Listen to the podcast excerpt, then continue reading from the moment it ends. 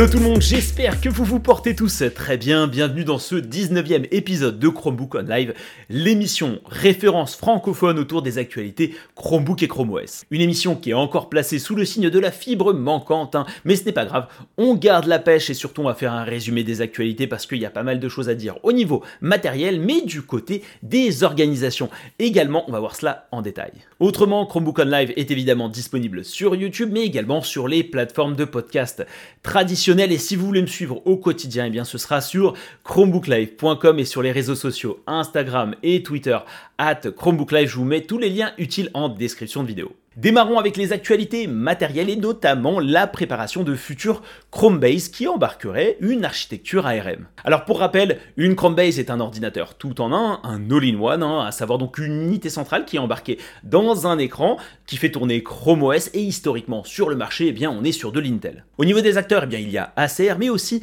HP, hein, notamment avec la HP Chromebase AIO hein, qui est la dernière Chromebase en date, en tout cas restez connectés parce qu'il y a peut-être quelques surprises qui se préparent. Cela dit, ce segment n'est pas très dynamique, mais ça pourrait bientôt changer puisque mes confrères de Chrome Unboxed ont découvert une information importante sur Chromium. En effet, une plateforme technique de référence portant le nom Passion Fruit est dédiée à des Chromebase MT8095. Et MT8095 fait référence au chipset MediaTek Compagno 1200 et donc à une architecture ARM. C'est plutôt une bonne nouvelle hein, puisque ça va amener plus de mouvements sur le marché, donc plus de modèles de Chromebase et potentiellement plus de prix compétitifs. Après avoir parlé des Chromebase, basculons sur les Chromebox qui sont simplement des petites unités centrales qui embarquent Chrome OS un peu à la manière des Mac mini auxquels il faut bien évidemment y greffer un écran. A titre informatif, j'ai testé la CTL Chromebox CBX2 et j'y ai même ajouté 8 Go de RAM en vidéo, n'hésitez pas à aller jeter un oeil. Et sur ce segment, il pourrait y avoir du changement avec l'apparition d'un nouveau constructeur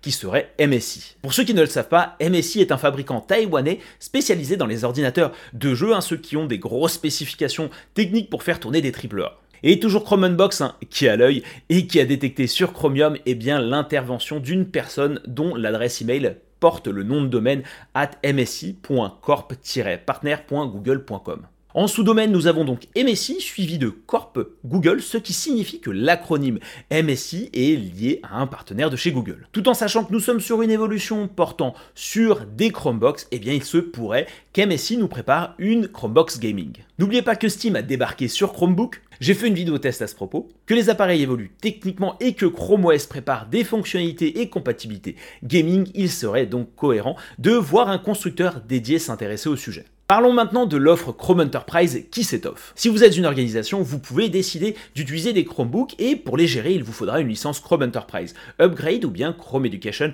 Upgrade si vous êtes effectivement une école. Pour information, j'ai créé ma société et je suis devenu officiellement partenaire euh, Google dans les solutions Chromebook et Chrome OS à destination des organisations et c'est un pur plaisir. Donc n'hésitez pas à aller jeter un œil à mon nouveau site web pour y découvrir eh bien les services que je propose. Hein. je vous ajoute le lien en description de vidéo. En tout cas, ces licences vous permettent d'ajouter des appareils Chrome OS au sein de votre parc, mais également de les configurer au travers de règles de gestion. Et cette fois-ci, Google a décidé de mettre à jour son offre entreprise pour répondre à des besoins bien spécifiques en proposant une licence Kiosk and Signage Upgrade. Cette dernière licence va vous permettre de mettre à disposition des appareils sous Chrome OS en mode kiosque, hein, un mode qui ne nécessite pas d'authentification pour utiliser l'appareil et sur lequel vous pouvez effectivement pousser des applications spécifiques. Et un mode affichage numérique pour uniquement transmettre des informations comme par exemple l'heure d'arrivée de train sur un quai. La licence sera bientôt accessible au prix de 21 dollars par appareil et par an. En complément de tout cela, Google a poussé Chrome OS Flex pour rappeler qu'il était bien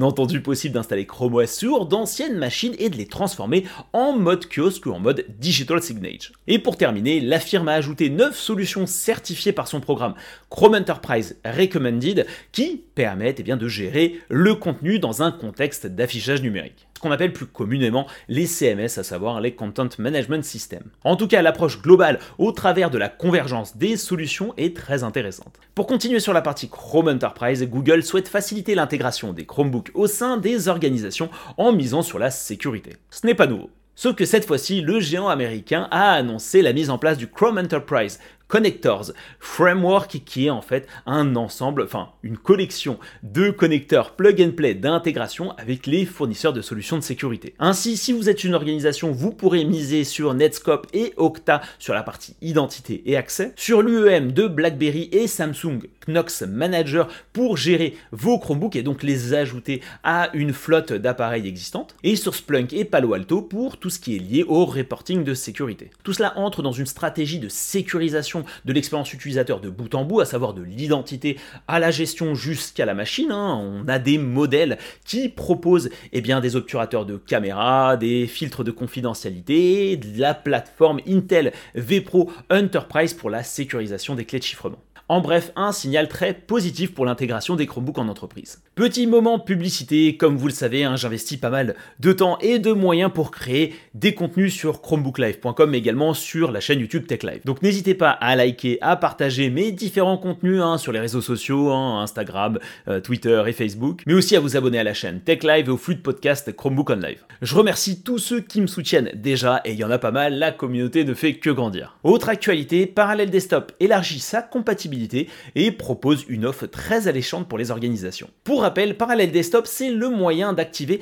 une machine virtuelle Windows sur Chromebook afin de pouvoir utiliser eh bien, des anciennes applications ou bien des applications qui n'existent pas sur Chromebook. On pense notamment à la version client lourd de Microsoft Office. Eh bien, sachez que la solution est désormais moins exigeante et compatible à partir de l'Intel Core i3 de 11e génération ou bien de l'AMD Ryzen 3 5000 tout fraîchement annoncé avec 8 Go de RAM et 128 Go d'espace de stockage. On notera aussi la prise en charge nouvelle de Windows 11. Pour terminer, en tant qu'organisation, vous allez pouvoir bénéficier d'un an gratuit si vous achetez un HP Chromebook Enterprise qui fait partie d'une liste euh, de modèles bien définie. Hein. Je vous ajoute tout ça en description de cette vidéo. Dans cette liste, il y a entre autres le HP Elite Dragonfly Chromebook Enterprise et le HP Elite C640 G3 Chromebook Enterprise. Un très bon moyen d'essayer la solution sur le moyen terme et de valider les usages. Basculons maintenant du côté de l'éducation puisque Google a fait quelques annonces intéressantes durant son événement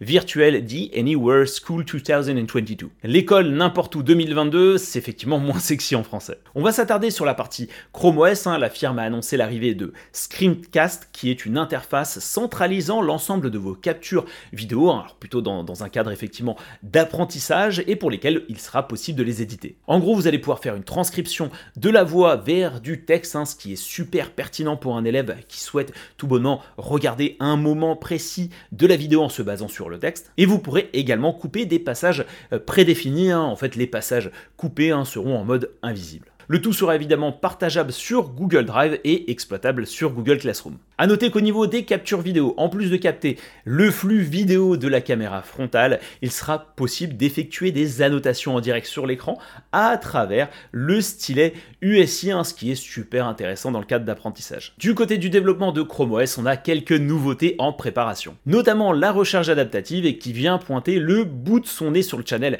Canary au travers d'un bouton d'activation de la fonctionnalité dans les paramètres de Chrome OS dans la partie alimentation. Et on ne parle pas de nourriture. Le principe de la recharge adaptative chez Google, c'est de recharger l'appareil jusqu'à 80%, de le maintenir à ce niveau et d'atteindre les 100% avant de débrancher l'appareil. Alors sur mobile, c'est fonctionnel et c'est pertinent, basé sur l'alarme, hein, celle du réveil, mais sur Chromebook, eh bien je ne vois pas comment Google va réussir à déterminer quand est-ce que je vais débrancher mon câble d'alimentation. Notamment pour le profil comme le mien qui recharge à n'importe quel moment White and See. Autre nouveauté, avec l'avènement des écrans larges, il semblerait que Chrome OS veuille s'adapter à de nouveaux usages. C'est en tout cas ce qu'a découvert mon confrère de chez Chrome Story qui a détecté un nouveau flag dédié au split view à la vue partagée. Split view est en fait un moyen de coller deux fenêtres sur les extrémités de l'écran de manière à partager l'écran en deux. L'idée est évidemment d'optimiser sa productivité, hein. moi je l'utilise aujourd'hui avec un moniteur externe qui est plus large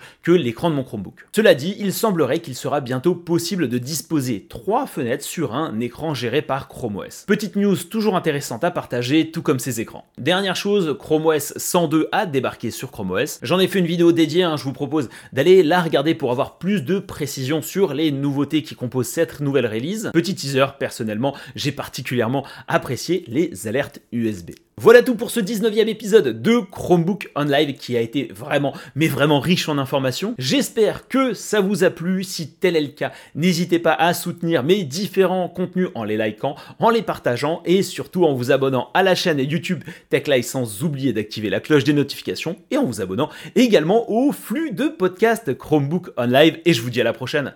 Ciao, bye bye